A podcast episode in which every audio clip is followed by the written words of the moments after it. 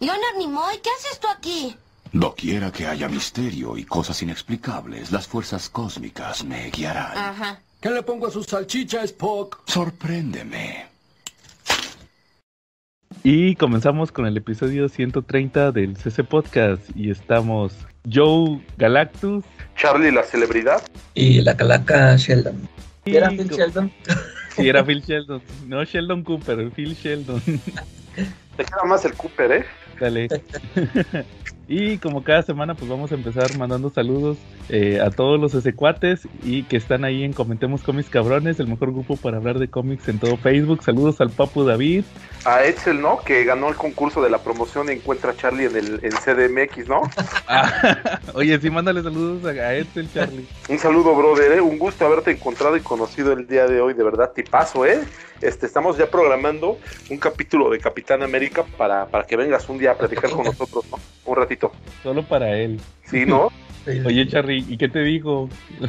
no nos mandó saludos. Este, sí, de hecho, hasta subimos foto ahí al grupo para que este, la Calaquitus se enojaran, ¿no? Para que de nuevo dijeran champles, ¿no? Y cuando Sí. vino a Monterrey nunca lo vimos, ¿no?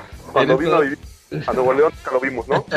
sí, sí, sí. Eres toda una celebridad, Charlie. Sí, ¿no? Ni, ni al papu lo acosan tanto. Ah, Dale. pues él, él ya había dicho que ni al, ni al papu le lo saludó. Nomás a ti, Charlie. Ándale, Charlie. Nomás le Ándale. y ya. Sí, sí, no, también saludos para, pues, para los Silver Rider, los Tortugos, para el Bebote, para el Air Rico, el Bebote, pues obviamente el tremendo Fernando González Aguirre, para nuestro amigo Elías, que está haciendo ahí los mejores cócteles, ahí en el Applebee's de Veranda, visítenlo, para mis brothers, la banda ahí de, de un mesón, está ahí para Pablo, para, para Pablo, para Rebeca la Hostess, para Edson, para el Children, ¿no? Para Ajá. ellos unos saludos muy afectuosos. Este, para Edsel de nuevo nuevamente, ¿no? Para nuestro amigo Antonio, Antonio Pérez, mi chavo, ¿no? Que ya tiene rato que no le mando saludos, Lo ¿no? tienes abandonado. Sí, y para el mejor grupo para comprar cómics en cochino español que hoy estuvo haciendo regalos del Free Comic Book Day, el Marshall Fisher. Ándale hasta más Regalón, si ni regala nada ese. Ah, no, sí, no. No, sí, compró ahí, ahí Diego subió unos memes. Saludos también al Diego, ¿no? Que no creo que nos escuche, porque pues Diego está en unas cosas más elevadas. Ándale. Nomás en la mejor tienda de México, ahí sí regalaron cómics, Charlie. Fantástico. Oye, Charlie, también faltó Quetza. Saludos a Quetza, que anda ahí con sus memes del Doctor Centella, ¿va? Sí, sí. Con sus miados, ¿va? Con sus cómics miados. Y también a, a Carlitos Roldán. Saludos. Oye, Charlie, cochino español. ¿Viste lo que sacó Smash? No sé si ya compraste algo. No, estoy en espera de una confirmación del Papu para comprarle el lunes en mi propia venta particular. Órale. Es como cuando, Eh, después como de cuando Michael Jackson cerraba, los, cerraba las tiendas porque iba a ir a comprar, así voy yo, en mi calidad de celebridad. Ah, órale. ya que, como ya te conocen, va. Ujú. Oye, fíjate que yo yo compré el de Justice, el de JLA, de- el JLA de, de Morrison, de Morrison. ¿Cuántos Ya números tuve- trae? 9. Fíjate que pues trae los primeros cuatro que son los marcianos blancos, va, aquella historia ya clásica. Luego trae la que decía Charlie, la donde sale el ángel, este, El ángel enamorado. ándale esa mera. Y, y trae también un número que yo no me acuerdo haberlo leído, que es creo que es el 5, donde se juntan, se, se junta el creador de Amazo y el creador de Red Tornado. Y hacen un androide, va, que según la Justice League, según, and- según andan haciendo ahí como audiciones. Y Es una se llama, androide que está, bien guapetona. sí, la Tomor- Tomorrow Woman. Al final se sacrifica y como quiera, no importa que fue robot, va, la, la consideraron un miembro. Pero fíjate que lo que me sorprendió del tomo es que trae un número de Secret Files. ¿Te acuerdas de esa serie de Secret Files Ah, que sí. eran como Secret Origin? Y viene eh, como que el correspondiente, el que le correspondía a Justice League. Y trae varias historias, va, pero una que me gustó mucho es, es una de donde viene cuando se recluta, cuando llega su- el Superman eléctrico, porque ya ves que, que cuando en la, la serie empieza es el Superman normal, ¿eh? normal y luego ya es el eléctrico. Fíjate que, que yo no me acordaba, como, como yo le hice el feo a esa historia va cuando, cuando salió, la del Superman eléctrico, no me acordaba de los poderes. Fíjate que se me hizo bien, bien interesante los poderes del Superman eléctrico, como decía, ya no tengo super fuerza, pero puedo crear campos magnéticos, así como magneto, ¿va? O sea, al final no, no, no necesito usar la fuerza, nada más usar el magnetismo. Y luego, por ejemplo, ya no me... Ya no soy invulnerable a las balas, pero me pueden atravesar, o sea, se hacía como intangible. Que le mete una friega a, a Wonder Woman. Tocaba también con Kenny, ¿no? Era otro de sus poderes. no, no me acuerdo. Ándale. Y este, Ah. me, me sorprendió que, que fuera tan poderoso, va, porque yo te digo, traía la, traía la idea de que pues nomás poderes eléctricos, va, y hacerse electricidad, pero ya cuando le ves los, todo lo que puede hacer, sí, sí me sorprendió ese personaje, va tan olvidado. Yo creo que lo deberían de, de revivir, Oye, Oh. ¿te acuerdas por qué se volvió eléctrico? porque los poderes de, Fi- por lo de Final Night, que se reinició el sol, eso sí me acuerdo. De hecho, acuérdate que Charlie, que acabo de, de releer hace poquito Final, Final Night, el año pasado que sacaron una edición nueva del tomo de Final Night Sí. Oye, ¿también sabes quiénes, quiénes tienen poderes eléctricos? de DC. No, de, del grupo de nosotros. A ver, ¿quién es? Pues el David y Quetzal, que son bien corrientes, güey. O sea, Ah. para, para saber de qué hablo, métete. Los invito a todos a que se metan y vean los podcasts, ¿eh? No, con todo cariño y con todo respeto para mis dos brothers, pero a veces sí dicen que dicen que le ganan al burero a los de aquí de Tepito, ¿no? Son, son primos de, del Víctor y el Albertano. ellos. Oye, Charlie, fíjate, pues eso te digo, estuve checando ese tomo, está, está chido. Yo creo que en estos días hago la reseña. Fíjate que, que al, al que le di prioridad fue al de Conan. Salió un tomo nuevo de Conan, de la espada salvaje, de estos en blanco y negro. Y fíjate que me salió más barato, costó 160 pesos el más nuevo. Porque nada más trae tres, tres revistas de la espada salvaje, nada más trae tres números. El nuevo de la espada salvaje, el que sacaron apenas, Sí, el que salió la semana pasada trae del, la- del 28 al 30. el de la ciudad de la Escarlata, ¿no? ese mero. Y que creo que el 28 trae, trae este, como que trae páginas extra. El, el, el primero de esas tres re- de esas tres historias y por eso creo que nada más lo cerraron en tres. Pero fíjate que me llamó mucho la atención la, la historia del número 29, Charlie. Es una historia que se llama eh, la, hij- la hija de la brujería. Fíjate que, que me llamó mucho la atención porque es una historia donde están como una... Es como una sacerdotisa, Charlie, Ajá. que está en una, pues como en un templo, ¿va? Y tiene una hija, y la hija la capturan las otras, no son monjas, son, son como sacerdotisas. El chiste es que la capturan y le dicen, oye, que, que cachamos a tu hija que se quiere ir del, del templo, ¿va?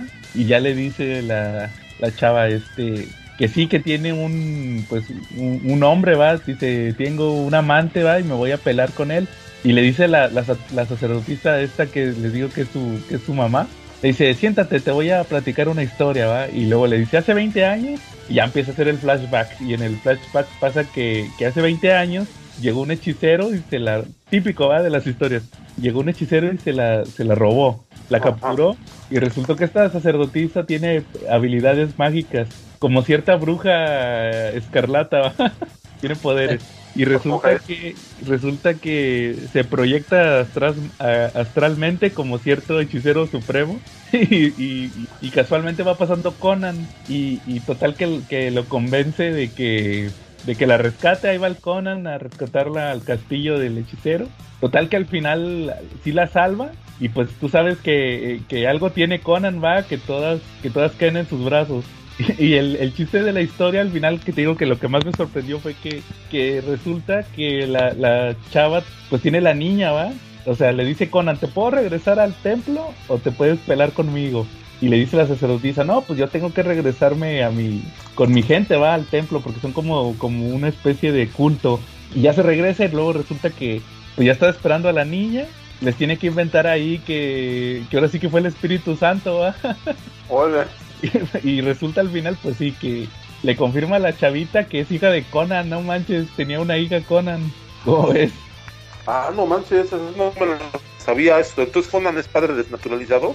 Ándale, pues me sorprende que nada más tenga reconocida esa y su otro hijo, el Con. Eso sí, porque Conan, cuando Dios dijo crecer y multiplicaos, fue de los que se agarró la palabra, ¿verdad? Oye, sí, me sorprendió mucho que nada más saliera una, ¿va? O sea, estaría chido eh, revisar cuántos hijos ha tenido Conan en, en los cómics, porque sí me quedé pensando, dije, pues qué raro que nomás haya salido una, ¿va? Si ese anda como conejo, como burro en primavera. Entonces cada capítulo, cada capítulo tiene novia nueva, ¿no? Digo, no importa. Sí, fíjate, me, me sorprendió, se me hizo, se me hizo chido el cómic, la premisa. De hecho, Hola. de hecho, de hecho me sorprendió porque lo escribió el Roy Thomas y él dice que, que él nomás escribió el cómic, pero que la premisa se la dio otra chava. Fíjate, una chava escribiendo Conan como que está medio raro, ¿no? Pues sí, ¿no? Bastante extraño y peculiar. Ey, sí, y más en la época porque eran los setentas, Mira, ¿cómo ves? pues bastante adelantada a su época, ¿no? Yo, ¿sabes que ¿Sabes que es muy curioso de las creadoras de cómics, de las artistas? Este, que, que, que pues algunas sí son, como que se viven el personaje. No sé si conozcas a Colin Doran o hayas oído hablar de ella. Eh, me suena. Bueno, Holland Doran es una ilustradora y dibujó números de Spider-Man. Ella dibujó el número de Amazing Spider-Man de Actos de Venganza cuando se enfrenta a Gravitón. Y algo muy curioso es que en la época en que ella dibujaba Spider-Man, eventualmente, ella tenía un look muy parecido a Mary Jane. Incluso se parecía a ella. Ajá. Sí, como ves. Digo, ahí está ella en Twitter por si la quieren seguir. Ahí está. Órale. Fíjate que ahorita que estoy leyendo el Supergirl, ¿te acuerdas que les platiqué que salió? Tu... Bueno, a ti te platiqué, Calaca, sí sabía. El cómic de Supergirl de Tom King, Sí. que ya acabó, eh, que es una chava a la que le hace el dibujo. Se llama, ¿cómo se llama? Tiene un nombre bien raro. Eh, Bilkis, Bilkis algo se llama ella. Eh, y resulta que me acabo de dar cuenta en el, en el último tomo de Detective Comics, que ella también es, ella dibujó Detective Comics. Bilkis Evely se llama.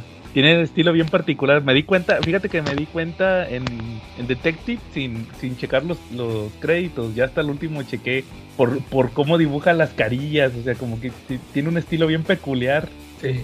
Y vi a quién era, quién era, era. No me acuerdo si era Bárbara, vestida de batichica, creo que era ella. Y me quedé pensando, dije, estos ojillos se me hacen conocidos, como que este perfil va del personaje. Y ya chequé ya al final y ya, ah, pues sí, sí es ella, la de, la de esta, la que le está dibujando el Tom King, la de Supergirl. Entonces fíjate que sí como, sí, como que de repente saca de onda, ¿no? Que, que mujeres, bueno, ahorita ya no tanto, va, pero todavía hasta la fecha pasa, va, de que fíjate una chava dibujando Supergirl, va, digo, perdón, Detective Comics, pero de Batman, no de otro personaje. Bueno, Primero sí. va- que no tiene nada de malo. Pues no, pero, pero son cosas que todavía no estamos tan acostumbrados, ¿no? Por ejemplo, eso se ve mucho de la... de- Fíjate que, que hay una historia bien curiosa, ¿eh? Y te la voy a contar ahorita. Actualmente nosotros tenemos mucho la, la idea preconcebida que el anime y el manga son mayoritariamente para un público femenino, ¿no? Incluso en grupos como el de nosotros y el grupo primo de nosotros, ¿no? El de la Tierra 2 y la Gaticueva y Venta de Comic Fisher, hasta se nos hace raro cuando hay una mujer ahí. Creo que muchas veces hasta hemos interactuado con ellas y hasta les decimos de brother o algo, porque ni cuenta nos damos de que son chavas, ¿no? Ellas Ah, mismas sí. han con eso, que dicen, no manches, a mí siempre me dicen bro, piensan que soy hombre también, ¿no? Entonces el, el punto está en que ahorita lo tenemos ya muy preconcebido eso, que te metes a un grupo de anime o de manga, la mayoría son mujeres, ¿no? Ajá. Pero ¿sabías que aquí en México eh, el inicio del cómic fue, fue principalmente auspiciado por las mujeres? Las mujeres Sí, sí. eran más leían cómics en México y fueron las principales precursoras y gracias a ellas tenemos lo que hay hoy de boom de cómic en México y la industria que tenemos porque ellas eran las que los compraban y las que los leían, ¿no? Digo, estoy hablando de las generaciones de las abuelitas, a lo mejor de las bisabuelitas, pero ellas eran las que leían. Y sí, y el memín. Ajá, sí, ellas empezaron con todo eso, incluso algunas de ellas pues leían cómics de superhéroes, ¿no? Leían que el Fantomas, que el Águila Solitaria, que todo lo que veía y hasta cómics de Marvel, ¿no? Este, yo recuerdo que mi abuela, la madre de papá en paz descanse, este, le gustaban, o sea, ella de hecho me, me platicaba que leía, que leía el Doctor Centella, o sea, los de la prensa ella los llegaba a leer. Órale, Los guardó, si los hubiera guardado yo ahorita sería el hombre más feliz del planeta, pero no los el guardó. más rico. nomás los leía, ¿no? Le hubieras vendido esos miados a ciertos ese cuate. No se los hubiera vendido, me los hubiera quedado. ¿Tú crees que yo hubiera vendido algo? No, No. no, creo. Órale. Sí, pero como dices, sí, antes había mucho, mucha lectora y sí, como dices, es- son de los targets más, más importantes el, el femenino, ¿ah? Con los mangas. Ujú. Sí. De hecho, hasta en Japón, ¿no? En Japón la industria del manga se sostiene en gran medida gracias a las mujeres, que son, son bien lectoras, ¿eh? La verdad, yo creo que esa es una cualidad de ellas. Vas a encontrar de cada 10 chavos que encuentres, a lo mejor uno o dos leen. Y si encuentras mujeres, de cada 10 que encuentres, 8 leen, ¿no? Sí, así pasa. De hecho, fíjate que ahorita traen una discusión con, con uno de los mangas más populares que está ahorita en Japón. Ajá. Uno que se llama Jujutsu Kaisen. Que me acabo de enterar que, que no saben si el, el- autor es hombre o es mujer, pero que todo el mundo dice que es mujer. Fíjate, y es uno de peleas así tipo Dragon Ball o algo así. para que me entiendan los que no son muy fanáticos. O sea, es así todo el, estereotipo de uno de para para para hombres con peleas, va, y que, que la persona que lo hace es una mujer, fíjate. Sí, y de repente no sabe. Y casos, casos como esos que dices verídicos, ¿no? Digo, igual íbamos a, niveles de historia. Aquí en México una, una mujer revolucionaria que formó parte de las filas del ejército constitucionalista en identidad de hombre. O sea, bien Mulan se disfrazó de hombre para ir a pelear a la revolución por sus ideales. Y resulta que, que hasta fue condecorada por el ejército mexicano, ¿eh? Y se retiró con grado de oficial Órale. De verdad. Y en su acta de retiro dice que aparece con nombre de hombre. Entonces, pues no es, no es el único caso, ¿no? O sea, como que se da mucho. Yo admiro mucho a las mujeres, ¿eh? De repente ahorita que estoy en CDMX, este, sí como que ya, ya están muy a la par de cualquier, de cualquier trabajo de hombre, ¿no? Digo, a la única que sí de repente no me ha dado mucha confianza es a una que la otra vez estaba yo en la eh, ¿cómo se llama? en el metro. No voy a decir en qué línea para que si algún, alguien la oye, pues, pues no, no la comprometa. Pero cuando vi que iba pasando, iba manejando, iba manejando el metro y me pareció muy padre porque he visto varios que lo manejan, ¿no? Y iba manejando el metro, pero se iba maquillando, güey. Ahí sí me dio miedo y dije, no, en esta madre no me subo, me voy en el que sigue, ¿no? Si lo hacen en el carro, imagínate en el metro. Sí, no, iba bien contenta maquillándose ahí, se lo juro, a dos manos maquillándose en el Ah, metro. no. Oye, y aprovechando que, que va a ser Día de las Madres, también saludos a, todos, a todas las que son madres, ¿va? Sí, ¿no? Y este, y qué más, y sí tenemos, ¿va? Aquí en el CC Podcast sí tenemos, aunque muchos digan que no, ¿va? Y- o nos la recuerden, o nos la refresquen, pero sí, ¿verdad? Claro. Bueno, muy bien, Charlie. Y diría que, y lo que sí que quede bien claro es que los comentarios vertidos en nosotros no tienen nada que ver con la educación que nos dieron ellas. Discúlpenos, madres, de verdad. Ah, sí, ¿No? Digo, no es culpa de ellas, para que ya también las dejen descansar un ratito. así Todas es. las malas groserías las fuimos a aprender a otro lado. Sí, en la calle. Ah, Charlie. Bueno, Calaca, ¿algún tema que traigas esta semana? Sí, Oye, sí, eh, traigo uno y ahorita que dijiste tú que no traías temas, sí hay, sí hay varios temas para platicar, pero A ver, dale. a ver, fíjate que he estado viendo eh, la de la serie de Super Crooks. ¿Tú, tú no la viste, Joe? Ah, no la he visto, la de la que es un anime, ¿va? Algo así. Eh, sí, ya ves ¿Qué que sí, sí la recomendó este David Ajá. y, y ya la empecé a ver, todavía no la termino, es que no sé ni cuántos capítulos son, ya va, llevo como 12, no sé. Ay, güey. Y tal no se acaba. Este, y pero fíjate que sí está buena. Eh, y, y sí, este, es sí, totalmente un anime. Yo pensaba que pues nada más habían contratado al, pues a los de animación, ¿no? Pero haz de cuenta que todo, o sea, sí tiene todo, todas las características que tienen los animes, este, o sea, los diálogos, las situaciones acá chuscas y todo, este, eh, pero sí me gustó. Y, y yo me acuerdo que, que creo que David había comentado que, este, que como que los primeros capítulos estaban este, lentones y luego ya después se ponía lo bueno. Pero fíjate que a mí desde el, desde el primer episodio me gustó porque trae una, una secuencia que sí está muy, muy Miller. Eso, eso me gustó.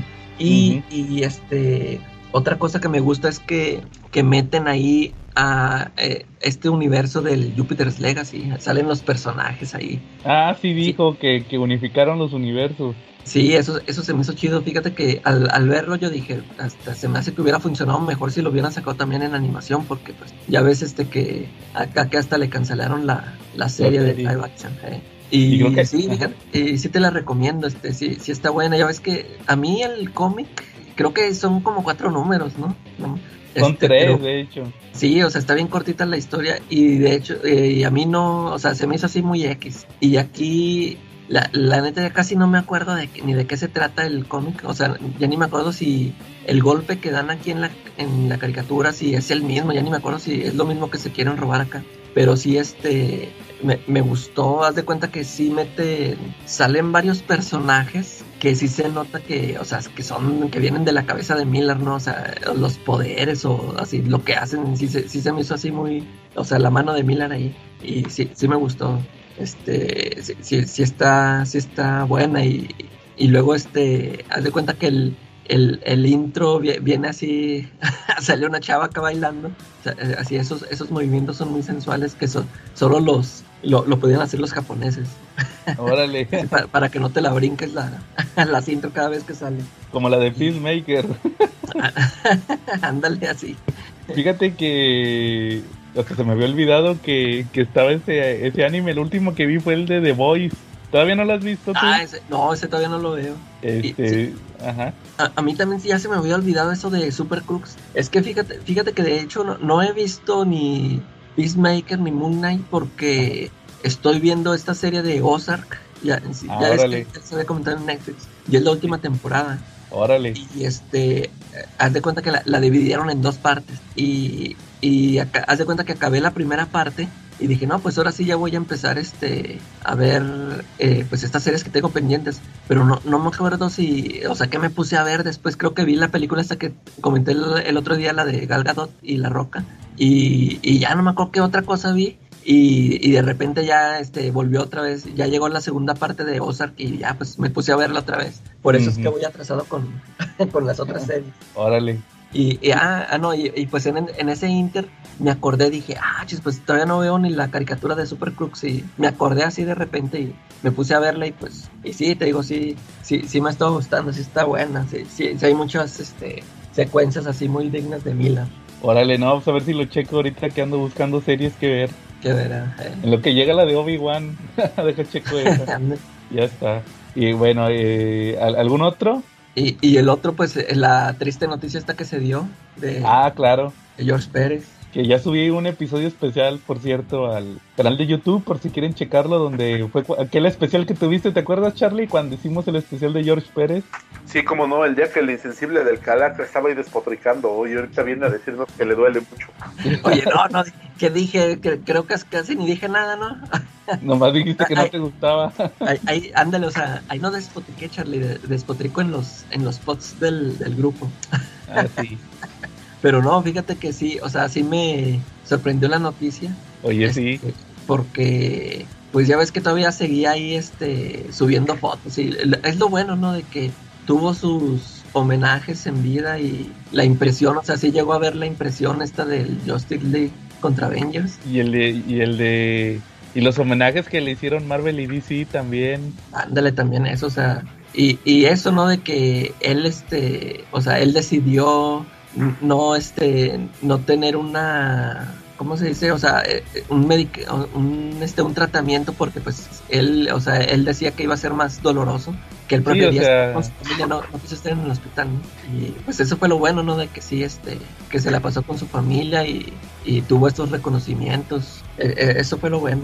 Sí, pues y ahorita ya tenemos ahí la obra, va. O sea, al final queda ahí la obra para recordarlo. Sí. Todo su trabajo. ¿Tú qué opinas, Charlie? ¿Cómo te cayó la noticia?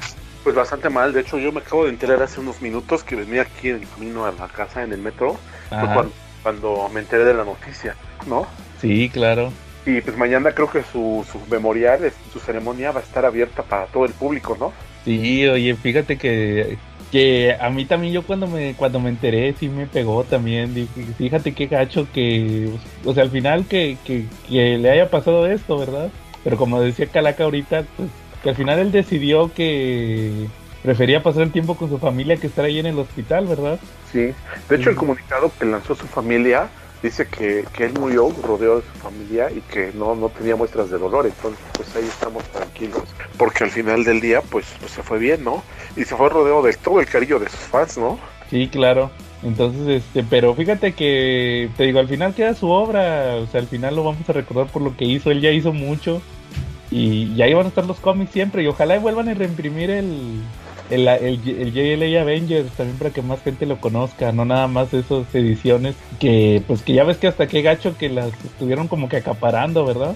Yo, yo lo tengo, pero tengo el que, te lo tengo en inglés y en español, los cómics que Órale. Vid y los que publicaron antes de Vid en inglés. Entonces, pues ahí los tengo ahí en mi casa en Cuerna. Ajá. Vale. Sí. Sí, no, yo digo la, los que sacaron hace poquito, hace, ¿qué te gusta? Hace, pues ahorita el que salió la edición más reciente, va, que nomás sacaron 7000 ejemplares, ojalá y saquen más.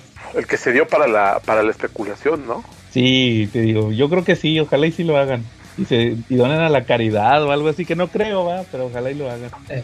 Tú, Calaca, ¿qué, qué, ¿qué te queda de George Pérez? Tú que apenas estabas viendo ahí sus trabajos. Sí, te digo, es que yo, este, eh, en sí no me gustaba porque, este, no, no, este, no había leído mucho de él. De hecho, pues ya ves que he leído muy poco. Y ya ves que eh, lo último que leí fue este de Future Imperfect y sí, se me hizo buenísimo.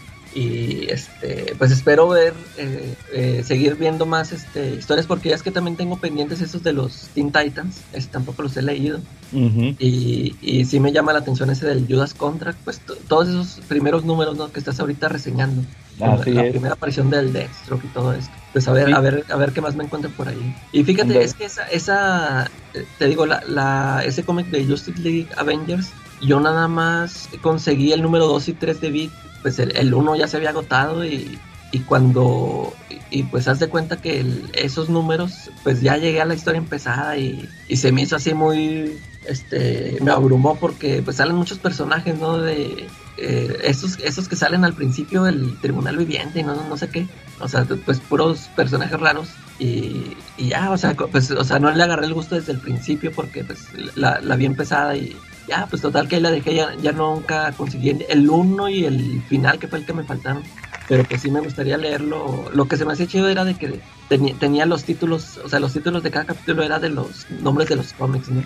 Y, pues ya nada más este me enteré por ahí de que en el número uno es cuando se enfrentan y que se cambian de, de, universos y eh, eso se me hizo chido, pero pues eso me lo perdí. Este, ahí me lo, ahí me lo, ahí lo tengo pendiente para, para checarlo ahí, pues por lo menos en pirata y luego ya, ya ver y te faltó todavía terminar de leer este, la batalla final, esa estuvo buenísima. De verdad. me faltó el principio y el final, por eso no la. No el final estuvo genial, porque reúnen un ejército de villanos de los dos universos para detener a los héroes, a los Avengers y a la Liga de la Justicia. Entonces puedes ver cómo Thor le pega de martillazos a Doomsday. O sea, ves cosas, pero bien importantes. Pues sí. Oye, Charlie, ¿y qué te pareció cambiando de tema? Pues dejando aquí ya lo de George Pérez, ¿verdad? Pues al final ahí nos queda la obra, ¿verdad? Para recordarlo. Sí. Oye, ¿y qué te pareció el final de Moon Knight? Dios mío, si fumara, seguramente hubiera mordido mi cigarro y me hubiera caído a la mitad como Krusty, ¿no? ¿Por qué no te gustó? Esperaba más, o sea, no me aburrió, no, no la califico como una mala serie, pero mi expectativa era mucho más alta, ¿no? De repente, pues todos hicimos nuestros giros de tuerca y nuestras vueltas mentales, y pues había la teoría de que salía el matadioses y que conectaba con la película de Thor, ¿no? Sí. Que al final salía el matadioses y que le daba cuello a los dioses egipcios, y eso hubiera sido, pues algo así como que bien interesante, ¿no? O sea, pues era, era como que como que yo siento que esperábamos un poquito, un poquito más, que estuviera más conectado al universo Marvel, ¿no? Que, no es necesariamente malo.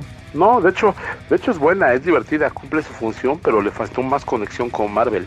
El final donde, donde vemos que hay una tercera una tercera este personalidad, se me hizo pues como que entretenido, ¿no? Se me hizo bueno, ¿no? Que vimos por fin al taxista, ¿no? Y que ese así es bien manchadito. Descubrimos que es el tercer nivel de maldad, ¿no? Que era cuando, cuando los dos estaban en, cuando los dos se desmayaban y se despertaban y veían que había un desmadre, había otro que, que actuaba, ¿no? Ya lo veía venir desde, como dices, había pistas de eso. Pero como quiera sí me sorprendió que saliera al final, ¿va? Sí, ahora que lo razono, igual y nunca Mark Spector era el mercenario súper poderoso que acababa con todos. Igual y cuando, cuando tenían esos episodios en que se quedaba el shock este Grant, pues seguramente el que apareciera Jack Loki, ¿no? Ajá. Yo creo que pudieron haber sido nomás seis episodios. Digo, de seis pudieron haber sido cuatro. Sí, yo creo que ese fue el, el error que tuvo la serie, que se alargó mucho. ¿O tú qué opinas? Oye, ¿cuántos fueron? Seis. Seis. Sí, pero sí, sí, sí, alargado, porque fíjate, a, mí de repente se me hizo que, o sea, de, repente ya vi de que ya es el capítulo final, dije, ah, sí, sí, acaba de empezar. los otros, ¿cuántos tenían los de Loki? Eran, sí, igual seis. Yo pensaba que eran como ocho, no sé. Sí, pero yo creo que fácil pudieron haber sido cuatro, les, sobra, les sobraban episodios. Y con esto llego a la conclusión de que, de que para mí la mejor serie de, de Marvel de que hemos visto es Visión. Como que tuvo mucha más intensidad, ¿no? a mí me gustó más la de Capitán América. Ok. Pero pues ahora sí que en gusto se rompen géneros. Muy bien. Va, Charlie. Oye, ¿y la del Doctor Strange, Charlie, todavía no la ves? No, todavía no. De hecho, si van a hablar de ella, ahorita regreso, me voy a hacer un sándwich. no, pues vamos Yo a pensé, yo pensé que ya la habías ido a ver con el Edsel, hija.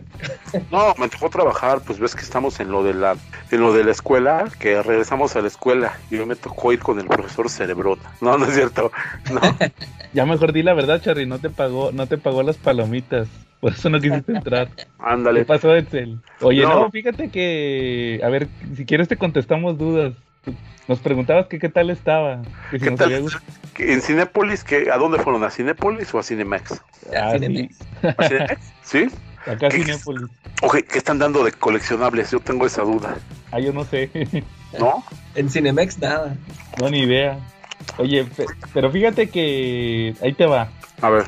A mí me gustó como película del Doctor Strange. Porque eso es lo que yo iba a ver, una película del Doctor Strange. No sé, ¿tú qué esperabas, Calaca? Sin expectativas. Sí, fíjate que es que me pasó algo bien raro. Ya ven, ya ven que yo les decía que yo, esa película, yo la sentía que no iba a tener el sello de Sam Raimi. En los, Ajá. en los trailers no mostraba nada de eso. Por eso es lo, es lo que me quitó las expectativas.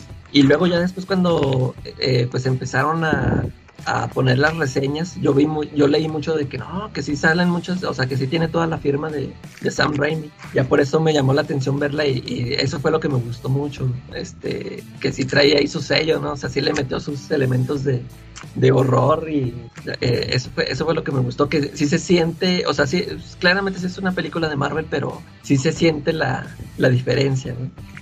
Está muy al horror, ¿no? Sí. Así, he visto reseñas, no, no reseñas. Por ahí, por ahí llegué a ver alguna vez una nota que decía que esta película estaba un poquito más fuerte, que tendía un poquito al gore, porque había escenas que eran pues muy diferentes a lo que estábamos acostumbrados en Marvel, ¿no?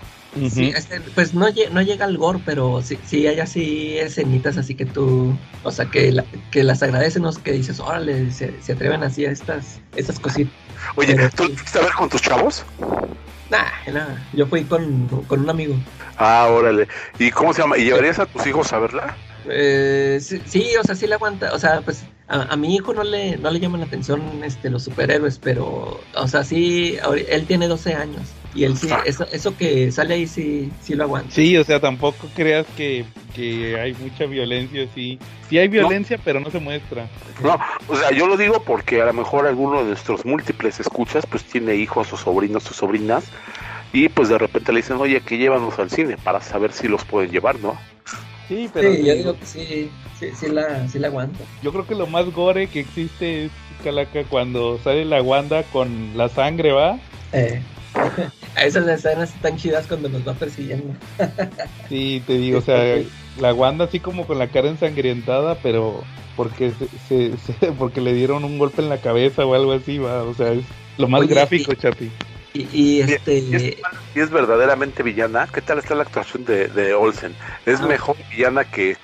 Es una, es una buena villana por convicción. Yo, yo siento que, que de las facetas que hemos visto de Wanda, por ejemplo, aquí no he visto la película, pero siento que aquí Wanda es una, una villana por convicción, una villana porque siente que está haciendo lo que debe de hacer.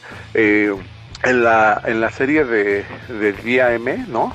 Eh, yo, yo sentí que Wanda era una villana, pero era una villana este, de fortuita, ¿no? De coincidencia, de que se dio una situación y pasó, ¿no? En la serie de, de, de los Avengers, cuando ella destruye a los Avengers, eh, en ese run yo siento que fue una villana que perdió el control, que no supo ni lo que hizo, ¿no? Entonces, ¿cómo ves mi aseveración? ¿Si es una villana por convicción ahorita? Sí, sí, totalmente. o sea, sí Y- está consciente de lo que está haciendo Charlie, pero está muy basado en lo de Avengers Disassemble. Ok. Hasta eso, eso sí me sorprendió. Oye, y fíjate, ya, ya ves que yo también siempre he comentado que eh, a mí ella la, o sea, la actriz, este, nunca se me ha hecho así, este, mi, o sea, que, que me llame mucho la atención, no que sea mi, mi top ella, este, pero No, aquí, Me gustan todas tóxicas y locas como el hambre. no, pues aquí ella está, ella está loca aquí. Pero Hola, fíjate que en esta película sí me gustó mucho cómo se ve, o sea, desde que le pusieron el, el o sea, su trajecito y el, el- la, la diadema que trae, o sea, ya, ya ves que desde el final de Wanda sale con eso, ¿no? Pero, o sea, como esa diademita, o sea, que, que te, que te hace recordar el, el traje original por un momento, este, me gusta mucho cómo se ve. Ajá. Sí, o sea, fíjate que se ve bien. Y, y, sí, es un peso muy importante en la película, Charlie. Ahí cuando lo veas te vas a dar cuenta. Oye, ¿cuántas escenas finales tiene? Dos. Dos. Dos solamente. pero con la película nada más tiene que ver una. La otra es un chiste, va. Eh, pero, pero vale la pena porque eh, es de, de, chiste de Raimi. Sí. Ok, entonces con la película nomás tiene que ver una. No, me quedé corto. Yo me imaginaba por lo menos cuatro finales, ¿no? Cuatro escenas finales en créditos. Sí, no, ni que fuera Guardianes de la Galaxia. No, pero eso es bueno. ¿No? Oye, Charlie, ¿y tú ya te has topado con algunas filtraciones, spoilers? No, todavía no, y no lo quiero hacer. Oye, ¿sabes, ¿sabes cuál escena final me, me, gusta mucho de las películas de Marvel?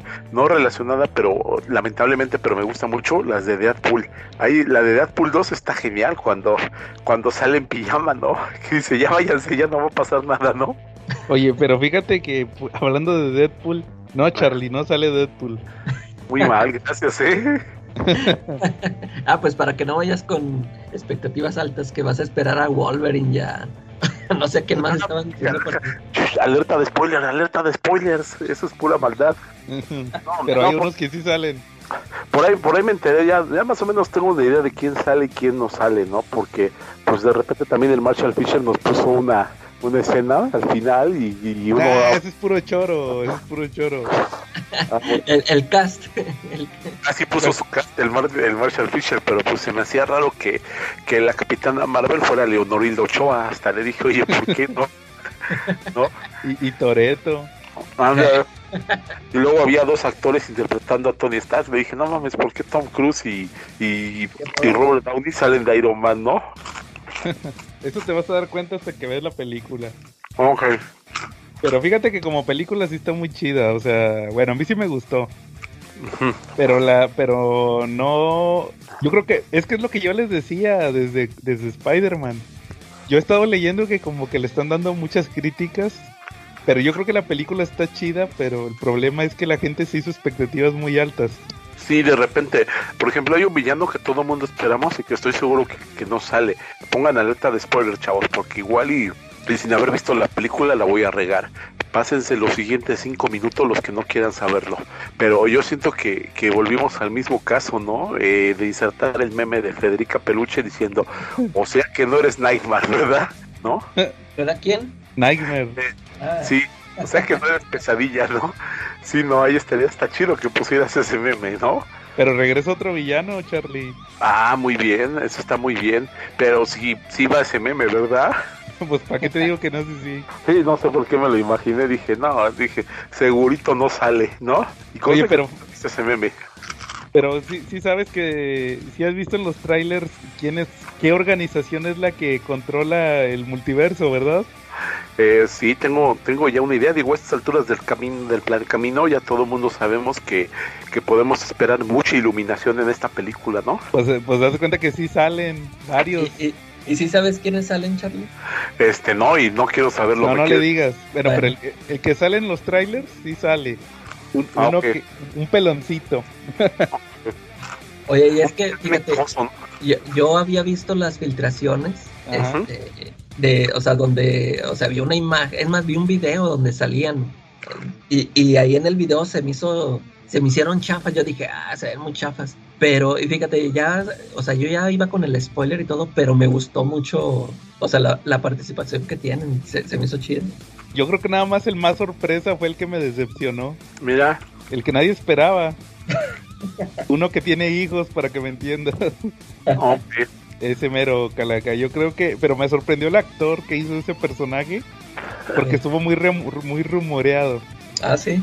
No, ojalá y lo, lo retomen para su película y agarran a su esposa también, porque decían que ella iba a ser la, la, esposa del personaje, ¿no? ¿No leíste tú esos, este, cuando hicieron los casts? ¿Quién sí. era el que hacía los casts? El Jerry, ¿te acuerdas de Jerry? Saludos a Jerry. Eh, fíjate, sí, sí, sí vi mucho cuando los lo casteaban a él para eso, pero ya no sé ni qué pensar si, o sea, ¿tú crees que si lo vayan a, a dejar a él o ya, nomás con eso, ya para que se calmen? Ahí está Yo su, creo...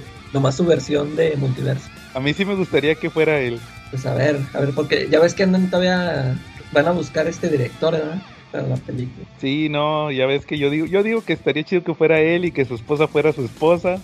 Y, y estaría chido, yo creo que sí, ojalá y, ojalá y los tomen en cuenta. Sí, Porque ya ves, porque sí puede ser, porque ya ves que los otros sí eran personajes que ya habían salido. Sí. Nomás por el pelón, el, el único no- que no había salido era el peloncito. Oye, oye, caraja, ¿y ese pelón no es uno que tiene consolas de hule? ¿Ese que va con consolas de hule? ¿Cómo te aprovechas de mí, Charlie? Es que, es que Siempre me agarras de víctima. ahora ya, te ya sabes albu- ya sabes defender, calaca, me acabas de alburear. No, miren, todo por juntarte con el Quetzal y con David ya estás aprendiendo a alburear. Ellos son tus maestros. Ándale. Entonces sí, Charlie, te, te la recomendamos. A mí sí me gustó, Sí. pero ve con expectativas bajas. Ok, ahora también otro que ya me alburió. Tiene, tiene buenas escenas y todo, te digo. Tiene escenas chidas de muy al estilo de Sam Raimi. Nada más le faltó eh, que, que le faltó una escena así de, de baile o algo así, ¿va? Creo que nomás eso. Quiero llevar a mi sobrina a verla. Yo creo que la otra semana voy a ir. Bueno, de esta a la otra. Nada más que sí. ¿Cuántos años tiene? Tiene 10, pero por ejemplo, bueno, quién sabe, es que quién sabe qué Ya tanto. pusiste a ver más cosas, ¿no, Charlie? Sí, no, yo creo que sí aguanta, no pasa nada. Pues la otra vez fuimos a ver, cuando estaba más chiquita, fuimos a verla, a ver la de, las, la de los zombies, la de. Ah, la de Estación Wuhan 2. Fuimos. Sí, No, ya. la ya península. Le gustó un buen, ¿eh? Y también aquí salen zombies. Eh, Órale, qué chido. Sí. Oye, y ustedes que están muy atentos ahí al juicio de Amber, juicio de Amber, de Amber y Heard y Johnny Depp, ¿cómo va? ah, güey. oye, oye, oye, Por sí, responsabilidad ya. a- hablando de eso, también les iba a comentar, este, este, por ejemplo, el, el, el otro día, el Chunga hizo un comentario de, de que, ah, está la, la- o sea, DC que está salado. Y sí, o sea, ¿qué- ¿qué, opinan ustedes de todas estas broncas que le han salido con el, Con O el sea, Flash. Sí, con el Ezra Miller y con Amber Heard? O sea, cómo, cómo se le han este y, eso de que nomás no no este no aseguran a Henry Cavill o, o que, quieran o sea qué es lo qué es lo que qué es lo que pasa Po- pobres no o sea de- tanto Flash puede o sea hasta todavía ya estoy viendo que está peligrando este que a la- te imaginas que, que diga no sabes qué mejor ya también borra este cuate y a refilmar otra vez todas sus escenas con otro con otro actor porque otro según Flash. esto dicen que así le quieren hacer con la Mera, ¿no? Sí, que va a ser esta otra chava. Pues yo creo que ahí sí se puede porque ella no es muy importante. No es Sí. la protagonista como el Flash. Ándale. Ahí sí, ahí sí cómo le haces. Pues sí. Pero Pero es que yo, yo creo que aquí hay un tema, ¿no? Y, y es algo que tenemos que saber tener el balance, saber dividir, ¿no? Una cosa es la vida personal y sus opiniones personales y otra muy distinta es su trabajo actoral, ¿no? Digo, no no creo que no creo que una cosa vaya pegada con la otra. Digo, estamos en una época en que a lo mejor todo es políticamente correcto y tiene que ser moralmente pues aceptable para la mayoría, ¿no? Y si tienes una opinión que es disidente, pues mejor guárdatela porque pues hasta puedes perder la chamba, ¿no? De repente. Pero, pero no, no, no creo que sea lo correcto, ¿no? No creo que sea lo correcto y no creo que esté bien que, que ninguna persona vea afectado su trabajo por sus opiniones personales, ¿no? Y pues lástima, yo creo que sí, le fueron a enterrar una gallina negra ahí abajo de Warner, ¿no? De los estudios. Pues sí, porque desde lo de, o sea, desde lo de Zack Snyder, que, que lo No, de la hija y, o sea, todo, o sea, un chorro de cosas que... Pero, pero es que viene a colación porque yo creo que aquí el tema principal es que, es que Warner le está dando mucho, mucho seguimiento a todo ese tipo de situaciones, ¿no? Porque también por el otro lado de, de Marvel, por ahí había también comentarios y situaciones de, de Chris Hemsworth, creo, y no hicieron ruido, o sea, el estudio, ni caso, ¿no? Ahí lo siguió casteando para el personaje y sin problemas, ¿no? No, pues ya ves la, la Natalie Portman, se peleó ahí con ellos. sí, y ya regresó. Y también la, la Scarlett Johansson también se peleó con Ah. ellos. El año pasado ya se, ya se contentaron.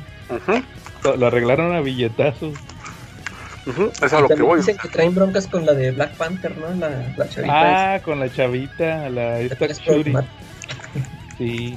pues no sé, a lo mejor sus ejecutivos de, de Marvel como que la piensan un poquito más, que no son los mismos que de Disney. Digo, quiero creer eso porque pues unos toman decisiones muy buenas y los otros decisiones pues medio, medio pendejas, ¿no? Digo, y estoy hablando de, de los ejecutivos que cancelan a Johnny Depp, ¿no? Digo, indudablemente sí, sí, sí perdieron bastante, ¿no? Con ese actor, ¿no? Perdiéndolo. Pues sí, pero como que también a mí nunca me gustó Johnny Depp eh, en ese tipo de papeles, en el que creo que lo tenían en Harry Potter, va, vi su look y estaba bien raro. Ajá. Y creo que también perdió Piratas del Caribe por, por culpa de esto, de la, de la Amber Heard. De hecho, y, y de Piratas del Caribe, pues de hecho él no era el estelar, ¿no? Cuando, cuando sacaron la saga, cuando inició la saga de Piratas del Caribe, él estaba planeado como, como un personaje no principal, era como hasta secundario, ¿no? Y se, él se los comió, ¿no? A todos, ¿no? sí, el principal era el otro cuate. Orlando Bloom. Y se lo comió, ¿verdad? Lo sacó, ¿no? Ándale, hasta le nominaron al Oscar, creo, por, por el Jack Sparrow. Ajá. Pero pues ni modo, Charlie, pues digo, así pasa, habrá que esperar a ver en qué acaba la novela. Sí. Yo por, lo pronto hay que ir cambiando las sábanas todos los días. bueno, muy bien, Charlie. ¿Algo más que traigan? Este, no sé, que te apuesto, les apuesto lo que quieran, aquí pierden Bergir, ya nada más para terminar. Ándale. Pues ya van a quedar bien quemados los dos. Sí, los dos. Pero pues Johnny Depp siempre ha estado quemado, siempre ha vivido de escándalo, de escándalo. Eso, pues a él finalmente, pues, pues déjame te digo que, que hasta ganar este juicio le va a limpiar un poquito su imagen, ¿no? O sea, como que, como que hasta van a, va a quedar víctima de los estudios, ¿no? Sí, pero pues a ver, al, digo, hasta el final vamos a saber. Y pues también nosotros vamos a ganar. Si pierde Mera, vamos a ganar porque, pues como no va a tener chamba, ahora la vamos a ver en el HBO de noche, ¿no? Chambeando. Ándale. Nomás eso le va a quedar. Ándale. Bueno, muy bien, Charlie. Oye, ¿y cómo ven si pasamos al tema principal? Muy bien, muy bien, estaría perfecto. Fíjate que salió en la tómbola, va, esta semana a hablar de Marvel. ¿Cómo ves, Charlie? Marvel. De Alex Ross y Kurt Music, o más bien Kurt Music y Alex Ross. Fíjate que, que, en esa época de los noventas, en esos lejanos noventas, cuando salió Kingdom Come y fue todo un hitazo, este Marvel pues, encargó una especie de, historia que fuera la contraparte, pero para Marvel, ¿no? No, pero fue al revés, Charlie. Primero salió, primero salió Marvel. Es cierto. pues ya arruinaste toda mi introducción. Empiecen ustedes entonces. No, pues era al revés. Cuando salió Marvel. Así, yo, por ejemplo, yo así lo conocí. Yo primero leí Kingdom Come y, luego ya me enteré de Marvel. Y yo también. Es que creo que muchos así nos vamos con la pinta, ¿no, Charlie? De que primero leímos Kingdom Come. De hecho, sí. Fíjate que a mí en lo personal no me gustaba Marvel. Porque no se me hacía tan dinámico como el Kingdom Come. Sí, Era de acción. igualito me pasó a mí. Ajá, entonces yo creo que por eso muchos se pueden ir con la finta de que primero conocen la, la historia acá de acción, así épica en teoría, que es Kingdom Come, y luego, no, que hay otra, pero que hicieron primero en Marvel y te vas y como que te... O sea, lo mismo que estamos diciendo ahorita, que te vas con las expectativas altas, ¿no? Ajá y luego ya te toca el, pues el, el, Marvel, ¿sabes? Sí, de hecho. ¿Tú cómo, cómo, conociste Marvel, Charlie? Este, pues también en, cuando la publicó Vid en su momento. Ajá. Y últimamente la reconocí porque pues le compré el tomo recopilatorio que sacó, que sacó Televisa al Papu. Creo que no hay otro lugar. Claro, el más nuevo que salió. Ajá. El más nuevo que salió. Ajá. Pues así como dice la calaca, yo también, fíjate, yo primero leí Kingdom Come y luego así me enteré, oye, que no, que hicieron, que Alex Ross primero había hecho uno en Marvel, en Marvel, que es Marvel. Y pues así como les acabo de decir, lo leí y, de hecho ni me gustó, creo que esa primera vez que lo leí ni me gustó. Yo creo que todavía no estaba muy...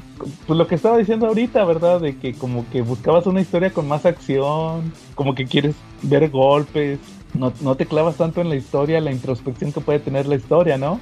Ya cuando... Ya, y ahorita que la vuelvo a leer, ahorita que volvió a salir la edición de Smash, como dice Charlie, que, la vuelvo a leer, ya le encontré más contenido, ¿ah? O sea, si, no la habías vuelto a leer tú tampoco. sí, pues no, de hecho no, desde que compré el primer hardcover. De hecho yo, yo vendí el primero que sacó Smash. El primer Marvel que sacó Smash yo lo tenía y lo vendí porque dije, no, pues este no me gustó tanto. y ya ahorita que lo volví a leer, sí le rescaté más carnita a la historia, o sea, no te vas por, no tanto por la acción. Eh, a, mí también, este, igual, igualito que tú, o sea, yo leí Kingdom Come y pues, o sea, eh, todo, o sea, todo te, la, historia está muy buena y luego el conocer, ver por primera vez el arte de Alex Ross, o sea, fue muy impactante. Y fíjate que, este, yo cuando la leí Marvels, yo no, en ese momento yo no supe que había sido, que lo habían sacado primero, ¿no? O sea, yo me enteré de que no, o sea, yo, había entendido de que ahora va a hacer algo con Marvel. Y pues yo, dije, órale, pues ahora a ver las pinturas de Alex Ross, ahora dibujando los personajes de Marvel. Y, primero, fíjate que yo leí, bueno, es que tenía un amigo que él compró eh, este, en la tienda tenían los, las grapas de Marvels. Esas, este, ya es que traen portada de acetato, están bien chidas. Y, y él este, nada más compró el número 4 porque él es bien fan de Spider-Man. Este, nada más por eso compró ese número. Y yo cuando pues lo, lo leí y hace cuenta que dije, no, pues que no pasa nada, o sea, igualito que tú, o sea, este, bueno, yo ya después me compré yo el TPB y, y lo leí y pues sí, este, igual no, no, no me gustó porque, pues no sé, esperaba alguna una historia así parecida a Kingdom Come. Y ya, también ahí lo dejé, este, y no lo volví a, releer hasta ahorita. Pero, pero sí me acuerdo que en el Inter, o sea, yo sí me acuerdo que tiempo después, yo sí, este, como ya fui escuchando este, a más personas que, que les, les había gustado ese cómic, y ya después yo sí, yo sí mismo agarré la onda, dije, no, pues es que este, yo esperaba algo parecido a Kingdom Come y esta era algo totalmente diferente y dije, no, pues luego lo, lo vuelvo a leer para, para ver si ya le agarras ahora y apenas hasta ahorita lo, lo releí y ya, o sea, ya es totalmente diferente, ya sí se me hace una historia muy, muy, muy chida. Yo creo que el plus que tenía en su momento, porque lo he escuchado de varias personas, una que tú conocerás muy bien, Calaca, que siempre decía, es que en, en aquel entonces eh, así nos imaginábamos las películas. Ya, ¿Tú, ¿Tú qué opinas, Charlie, de eso? ¿Es cierto? No, no, yo creo que no yo creo que, no es tan cinematográfico Marvel, o sea, es más bien como, como, como la historia del universo Marvel, pero narrado por el ciudadano a pie de calle, ¿no? Pero, pero a mi juicio no es, no es una película.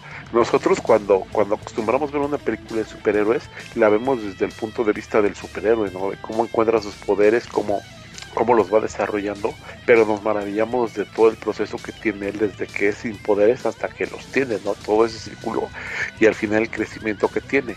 En esta serie más bien lo que pasa es que vemos cómo va evolucionando el pensamiento de la gente alrededor de la del, nacimiento del universo Marvel, ¿no? Como, como, como el ciudadano de a pie se va adaptando a lo que viene, ¿no? A la era de las maravillas.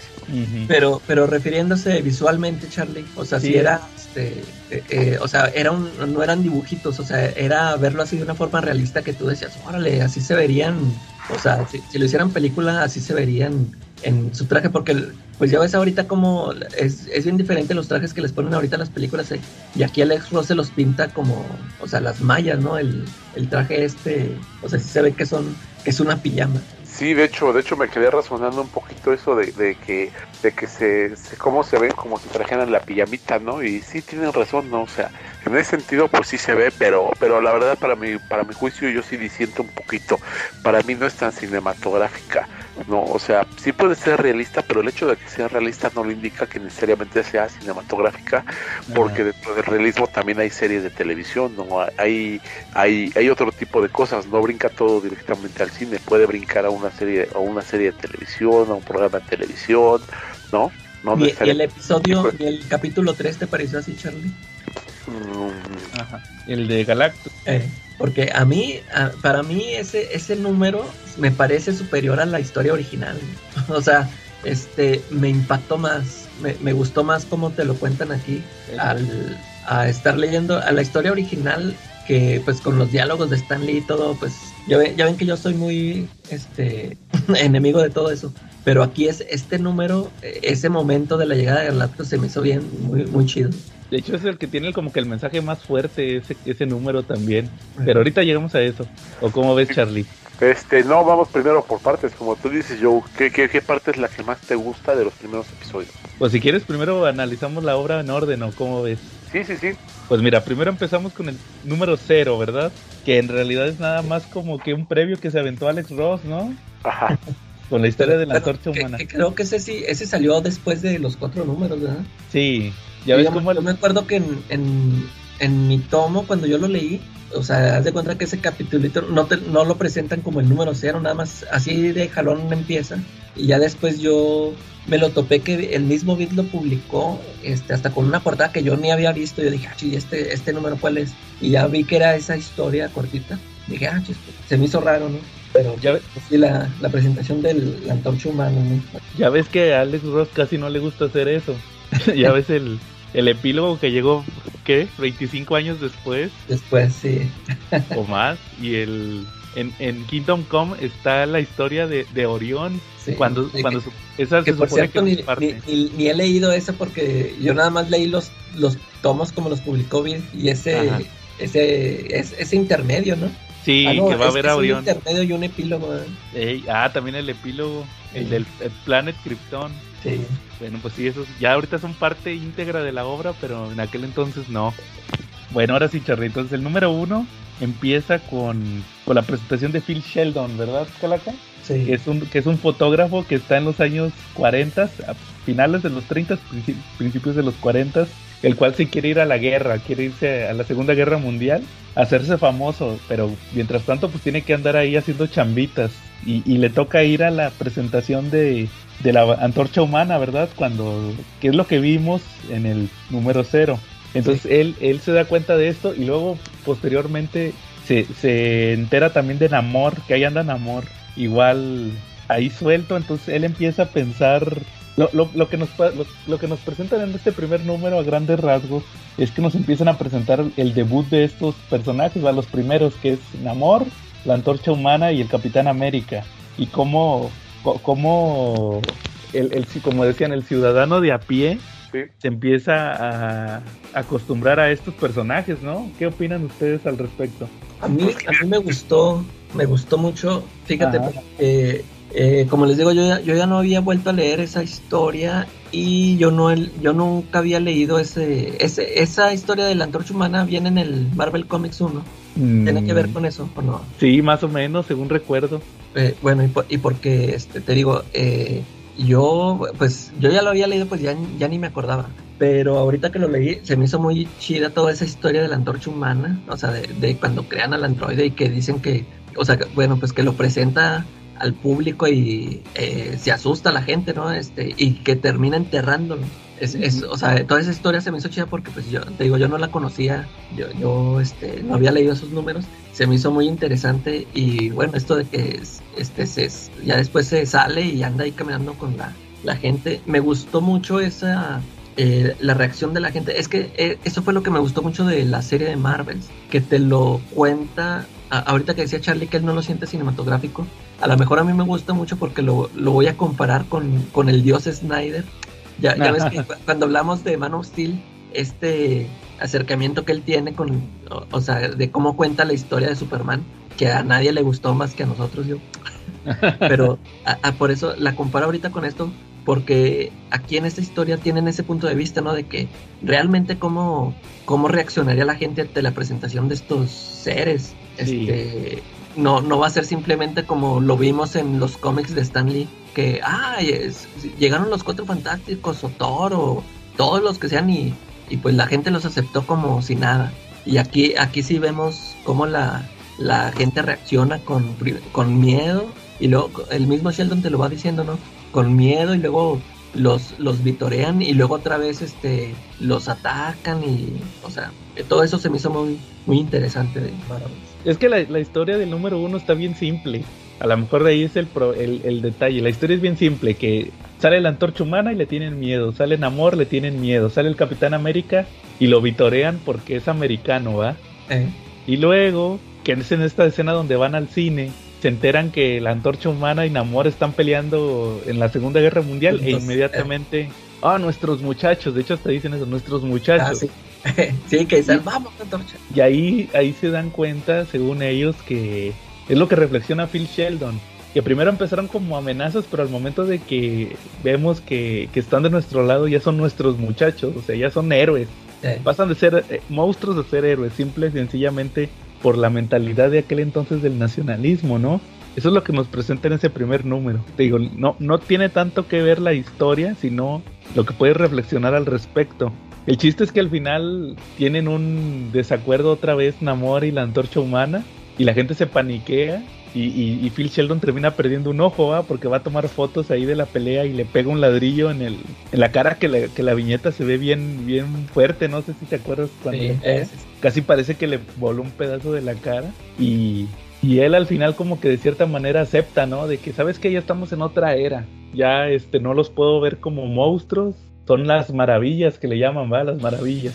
Y ya se va a la guerra él y, ahora pero está reportando lo que están haciendo los héroes estos de la edad de, oro en, la Segunda Guerra Mundial, ¿no? Sí, sí. ¿A ti qué te dejó ese primer número, Charlie?